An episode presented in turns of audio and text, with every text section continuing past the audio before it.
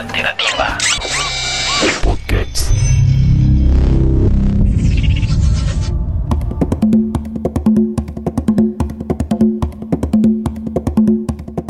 Buenos días, bueno, los invitamos el día de hoy a que, para que ustedes se sientan cómodos con la charla que van a recibir. En realidad esperamos que entren al auditorio y las personas que realmente tienen la información completa puedan llenar pues lo que ustedes están esperando, sus expectativas. La construcción de sentido para la docencia, para los adolescentes, fue la que me empezó a dar a mí primero el lenguaje. Porque la filosofía, eh, como a mí me la habían enseñado en la universidad, era súper pedante. Dije, pero ¿qué hacemos con las ideas más chéveres del mundo encerradas entre cuatro gatos hablando de esdrújulas? Entonces, cuando empecé a enseñarle a los pelados, una vez una pregunta que me pareció sensacional. Oye, Sócrates es el protagonista de los diálogos de Platón, que en todos lo veo yo.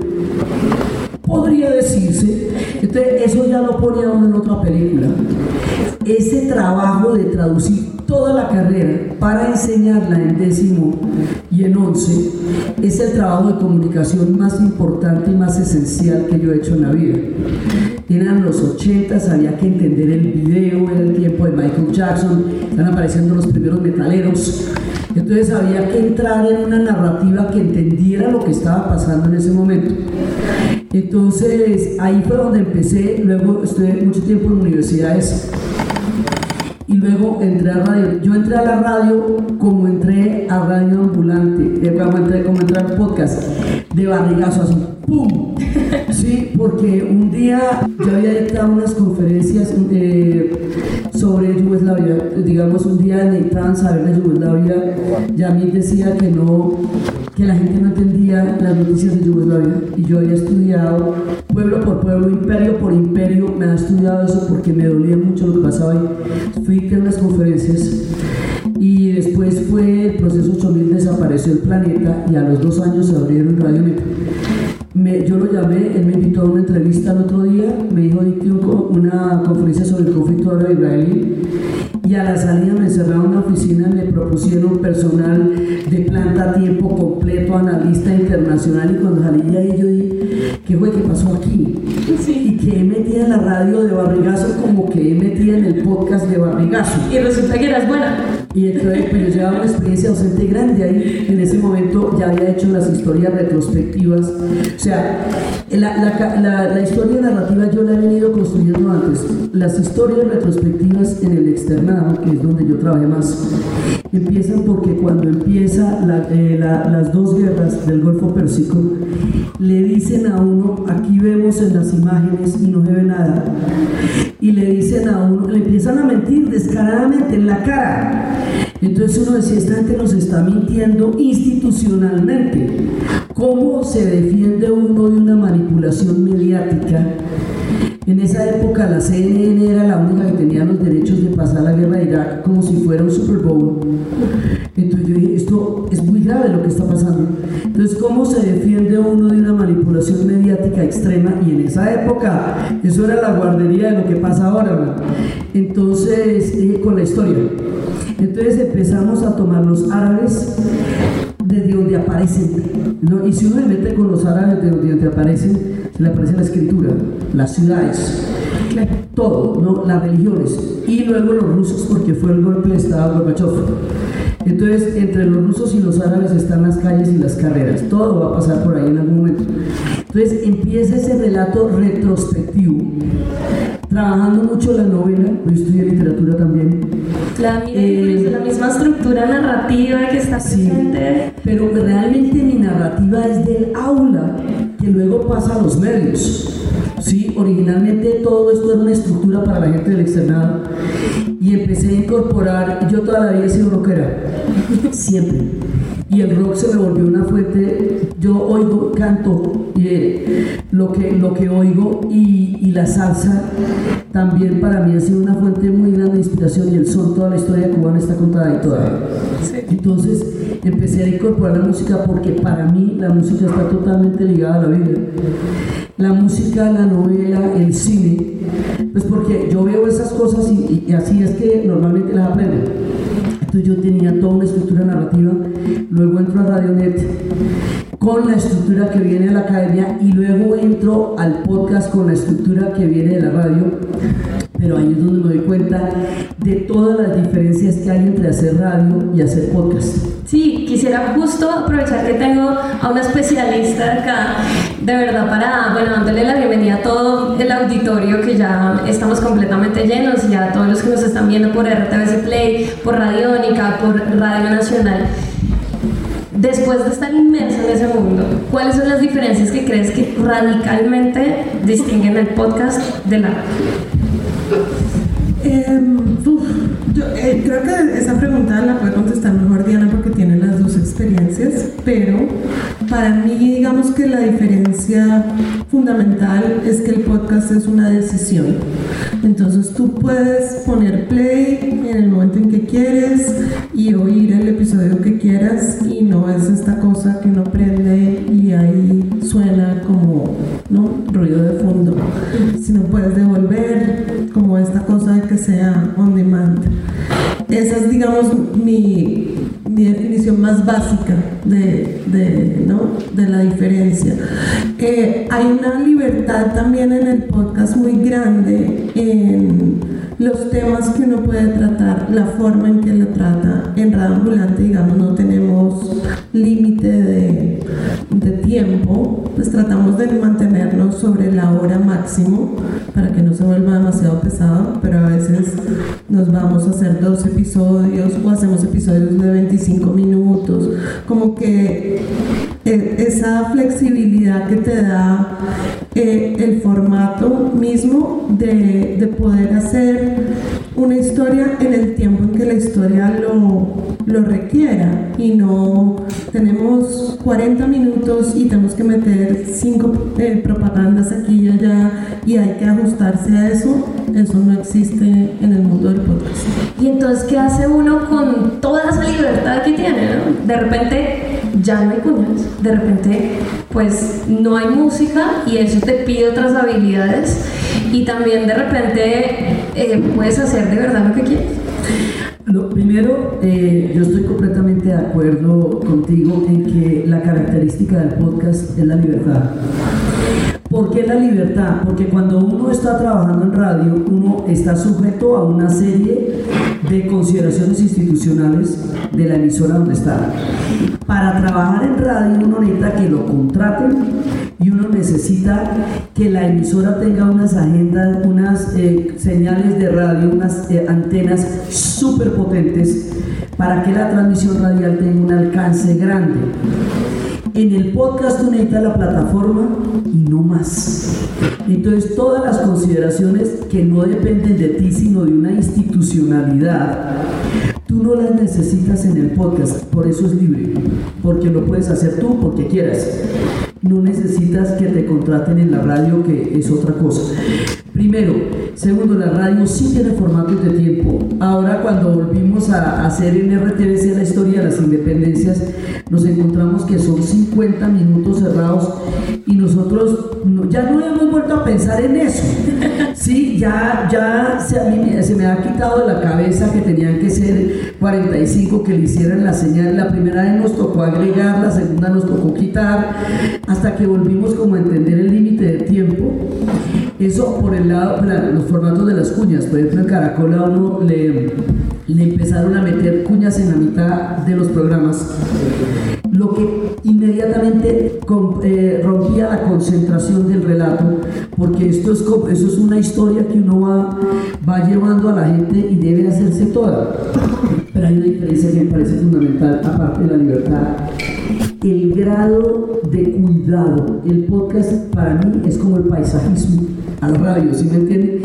Porque en la radio tú entras y hay, hay operadores, hay estudios de grabación, hay horarios de grabación. Y tú estás sujeto a esos tiempos radiales. Y después de ti vienen muchas más personas que van a, a grabar turnos en ese día. Entonces tú no tienes el acceso al programa que grabaste para poderlo escuchar después y saber cómo quedó, porque la producción no está en tus manos, la producción está en manos del emisor. ahora hemos podido tener un poco más de intervención en la producción, pero en general están en manos de la emisora. Sí. En Caracol uno se paraba y ahí se iba y entraban otras 14 personas el resto del día. En el podcast uno es responsable de absolutamente todo, del tema, de la narrativa, de la edición, de, de todo. El podcast es un trabajo en equipo, siempre. No hay una persona que hace podcast. El podcast es un trabajo en equipo. Es importante tener en cuenta que si ustedes se van a meter a hacer un podcast, van a trabajar en equipo. Porque se necesita.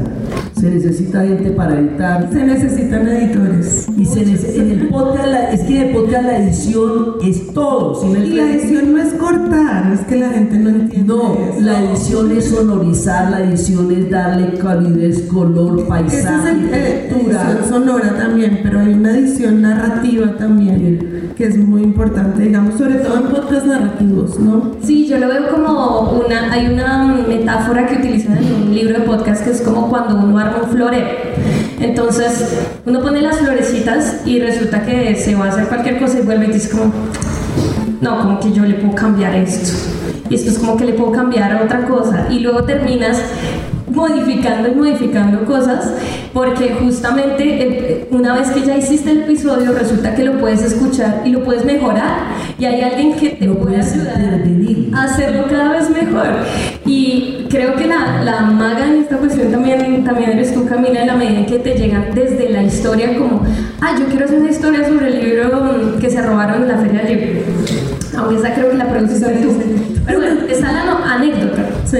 Y luego investigas esa anécdota y resulta que tienes muchas cosas por decir, pero cómo conviertes eso en algo cerrado y de alguna manera acomodas ese florero hasta cuando tú dices ya, ya este episodio, ya, ya No, quítame. eso podría seguir a infinito. Hay un momento en que sea, tiene que haber una voz dictatorial que dice, ok, hasta aquí llegamos. Pero en general, eh, las historias de Radio Ambulante, que yo entiendo que es un podcast muy particular porque no todos tienen este trabajo tan artesanal que hacemos nosotros, pero tienen mínimo tres versiones. O sea, ha habido unos que tienen dos. Nunca ha habido uno que tiene solo una.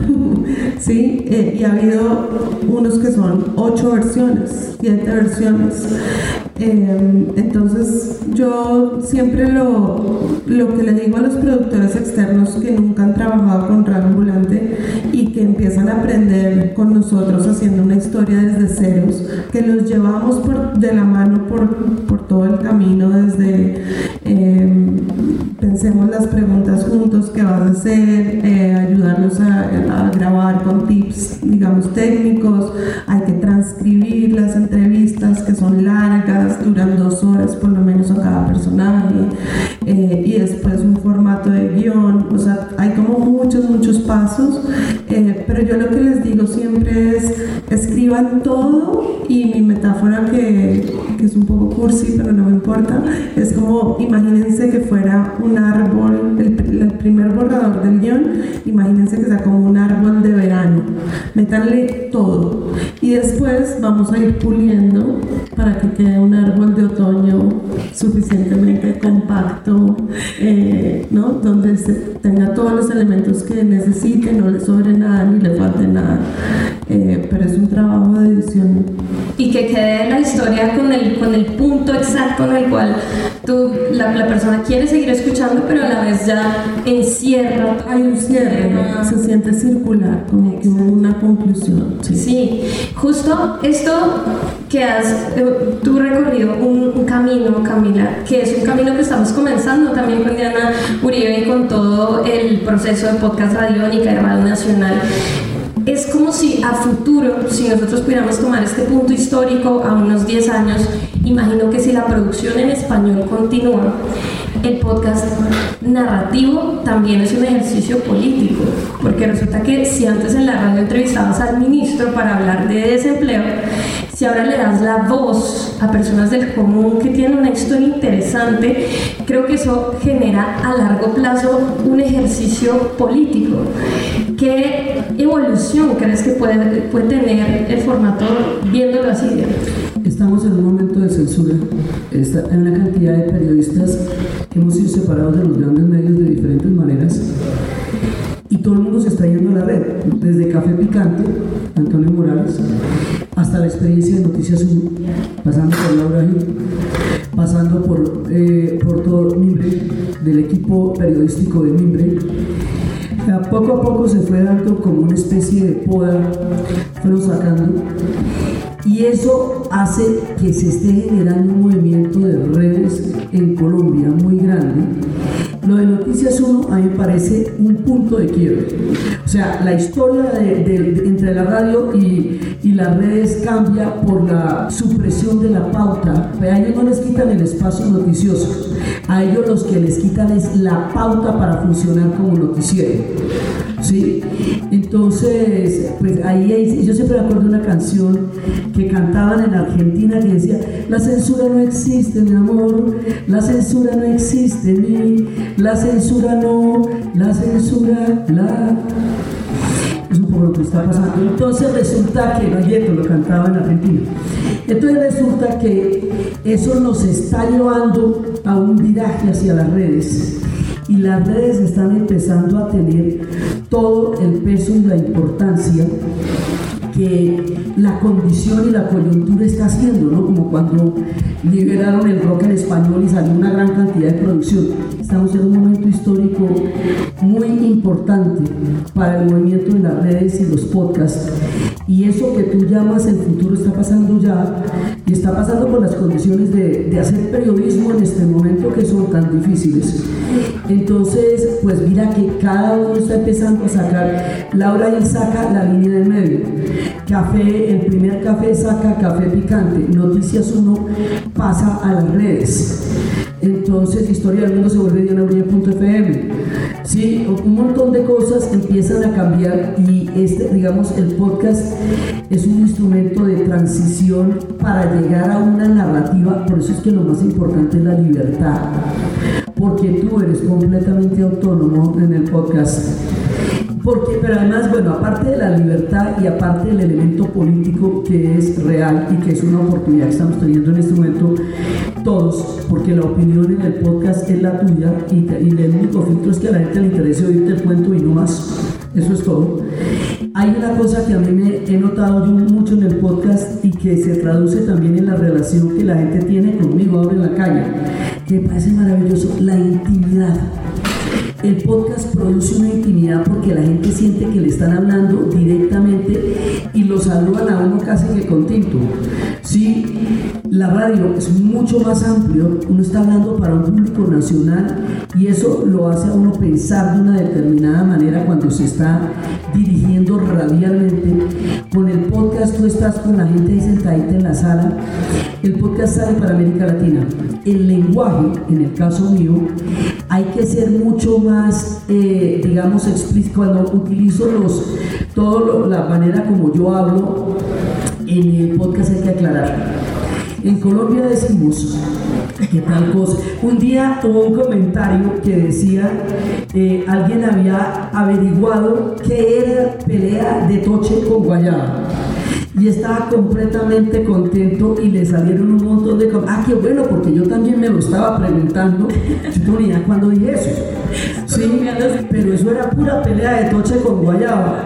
Entonces todo ese lenguaje que, que, a lo largo de todo este tiempo se desarrolló para los colombianos, con los colombianos, que eran mis oyentes, en el podcast no hay límites. Aquí te está escuchando cualquier hispano parlante. Aquí o, en, los, en, los, lugares más, más increíbles, tú estás abierto al mundo. El podcast no tiene el alcance que puede tener una emisora, sino el poder que puede tener la red. Entonces tienes que aprender a, ser muy consciente del lenguaje, porque a ti te está escuchando gente de muchas culturas que lo único que tienen en común contigo es que hablan, hablamos 23 países, hablamos el mismo idioma, de nativos. Cuente toda la gente que está en las diásporas esto a uno lo oyen, eh, además hemos tenido experiencias muy bonitas, por ejemplo, canciones de Navidad que son completamente nuestras, que consideramos lo más colombiano del mundo, es lo más mexicano del mundo, es lo más nicaragüense del mundo, lo más guatemalteco del mundo. Entonces, con el, el, entrañable sabor con que la gente nos escribía. Uno, yo siempre he sido muy, muy latinoamericana, tengo muy claro eso, pero en el podcast uno sí siente que realmente pertenece a una familia lingüística, cultural y de tradición, porque la respuesta, tú más que nadie lo debes saber, el tema latinoamericano en el podcast es absolutamente fascinante. Sí, ¿cuál es tu lectura de lo mismo? De ese impacto que pueden tener historias como las que ustedes han sacado con presidentes, también revelaciones que han hecho de temas que la gente cree que ya conocía. ¿Cuál es, tu lectura de, ese impacto?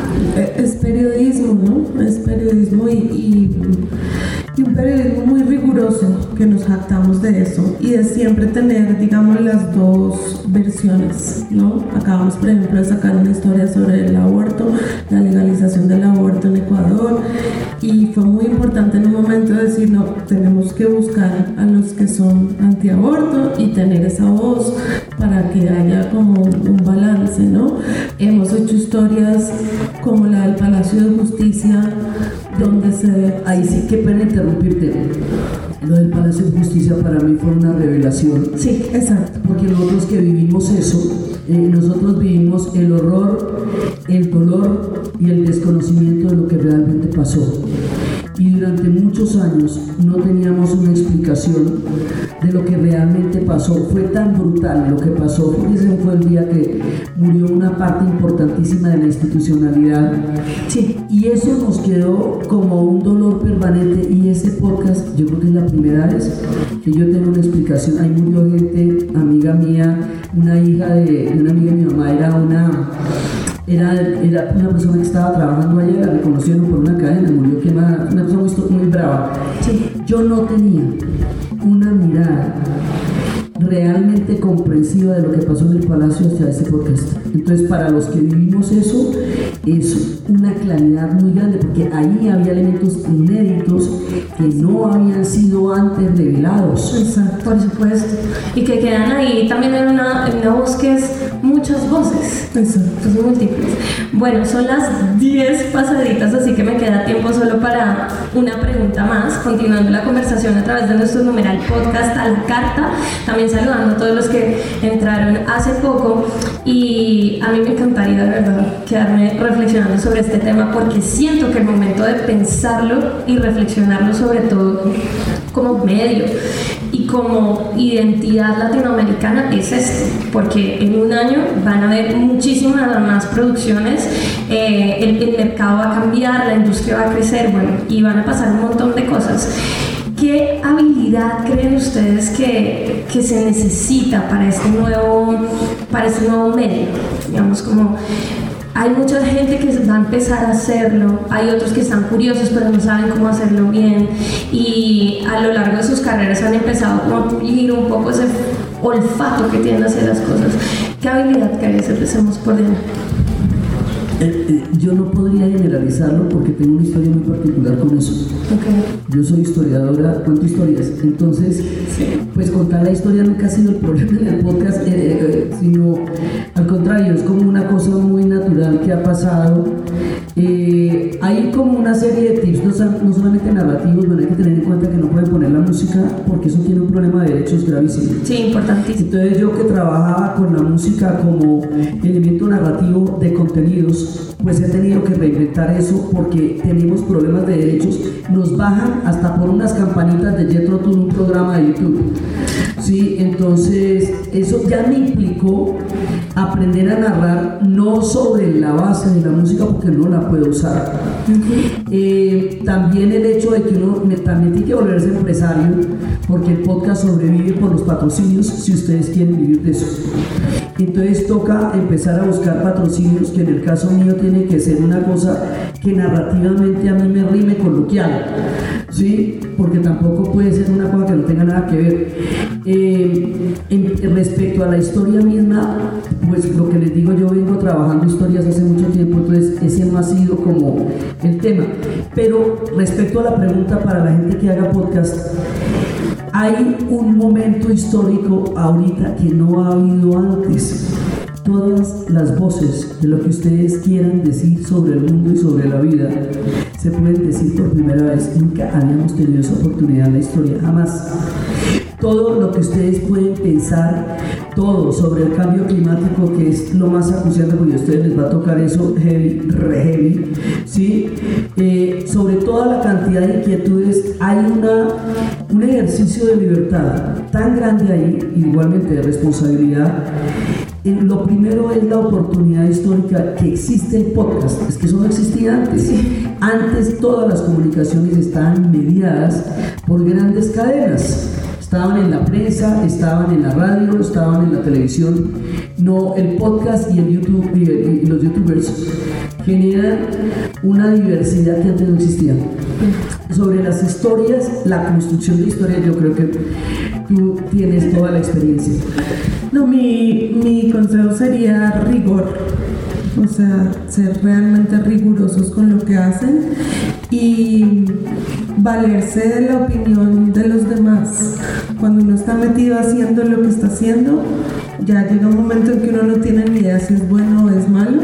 Entonces pásenselo al amigo, al vecino, al tío, a la mamá, al primo y, reciban la crítica porque, porque seguro que va a haber crítica y siempre hay maneras de mejorar. Entonces, como que esas son como mis dos, sí, mis dos puntitos ahí. Rigor, siempre. Y, editores, que es lo que termina siendo la mamá o el vecino. Y además un poco como lo que decía Sabato del escritor y sus fantasmas, pues yo creo que hay que trabajar las obsesiones, o sea, si usted tiene una carreta que realmente le importa, en serio, en serio le gusta, pues ese es el tema del podcast. Y lo más maravilloso que hemos visto en el podcast es que siempre hay alguien al otro lado que le interesa oír la carreta suya. Por muy frita que le parezca, siempre va a haber alguien igual de frito a usted, sí, que quiere escuchar ese cuento, porque es increíble, hay para todos, sobre todo en inglés, hay para todos los gustos. La diversidad es tal que uno nunca puede creer que lo que realmente le, emociona, le preocupa, no tiene interés para nadie. Lo tiene, lo tiene si lo sabes hacer bien, si tienes un buen editor, si sabes contar bien la historia, encontrarás siempre quien esté en la disposición de escuchar lo que haces. Y eso no lo habíamos podido tener nunca antes porque no existía la tecnología para que se pudiera hacer. Y es importantísimo, es importantísimo. Además, que gracias a todo esto y a que ustedes estén aquí, esta conversación ya va a ser entre muchos. Antes de darle el cierre a esta charla, quiero contarles dos cosas muy importantes que están pasando hoy. Está circulando una lista para que quien quiera haga parte de la grabación de dos series nuevas, una de Radio Nacional y una de Radiónica. La nueva serie de Radio Nacional se llama Raíces Musicales eh, la de Radiónica se llama Formas de Salvar el Mundo. Entonces va a haber un turno para que ustedes graben ahora en el intermedio y también va a haber otro turno cuando finalice la segunda charla, es decir, a las 12 de mediodía. Entonces si alcanzan ahora o si no, en el siguiente intermedio. La segunda cosa increíble que va a pasar es que por primera vez nuestros realizadores de podcast de Radio Nacional y de Radiónica van a presentar frente a ustedes la producción que hacen y esto de verdad es histórico porque creo que es la primera vez que lo hacemos en la radio pública. Entonces eso va a pasar a continuación y mientras tanto yo quiero del corazón del alma de este lugar que es del Estado, que somos todos, que todos los días trabajamos por hacerlo más diverso, por hacerlo más plural y, por empezar a hacerlo más eh, gigante, ¿no? Eh, agradezco un montón que las dos estén aquí con nosotros y que esta conversación continúe, porque más que nada quiero decirles feliz Día Internacional del Podcast. Gracias.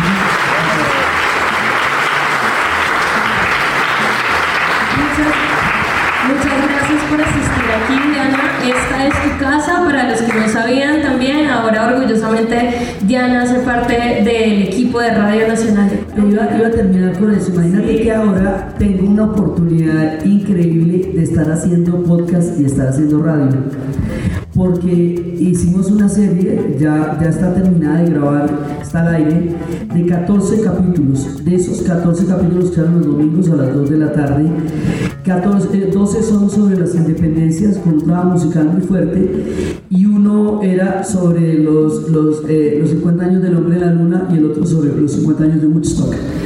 Entonces todo eso está emitiéndose semanalmente y sigo haciendo podcast entonces ahorita estamos con la historia de la medicina, que ha sido una aventura impresionante desde, poder, desde, los griegos y desde los egipcios, una vaina muy muy fuerte. Entonces ahorita estoy justamente en los dos lenguajes y es una, es una gran oportunidad porque ya, ya puedo estar trabajando en, en, los dos medios. Entonces, para que se la pillen. Y lo de la historia de la medicina también es una cosa que es una gran aventura, escucharlo tanto como haberlo hecho. En la página de Radio Nacional ahí también lo pueden escuchar y en la señal al aire, que es muy, muy lindo, que llega hasta el último rincón donde hay una señal de radio en Colombia. Piensa eso cuando está trabajando eso, que lo están escuchando en las regiones más apartadas y todo eso que es una parte de, de la proyección del relato. Camila, muchas gracias por ser parte de esta celebración. Gracias, Laura, por y que nos oigan, vayan a radioambulante.org o lo pueden descargar en cualquier aplicación de podcast. Ahí estamos con el tercer episodio de la novena temporada. Mañana se estrena.